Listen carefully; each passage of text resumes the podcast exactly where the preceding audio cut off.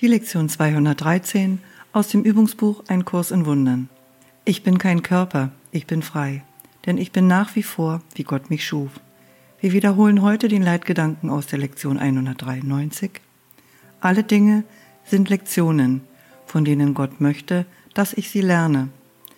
Eine Lektion ist ein Wunder, das Gott mir schenkt, anstelle der Gedanken, die ich machte und die mich verletzten.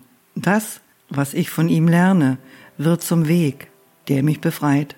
Deshalb treffe ich die Wahl, seine Lektionen zu lernen und meine eigenen zu vergessen. Ich bin kein Körper, ich bin frei, denn ich bin nach wie vor, wie Gott mich schuf.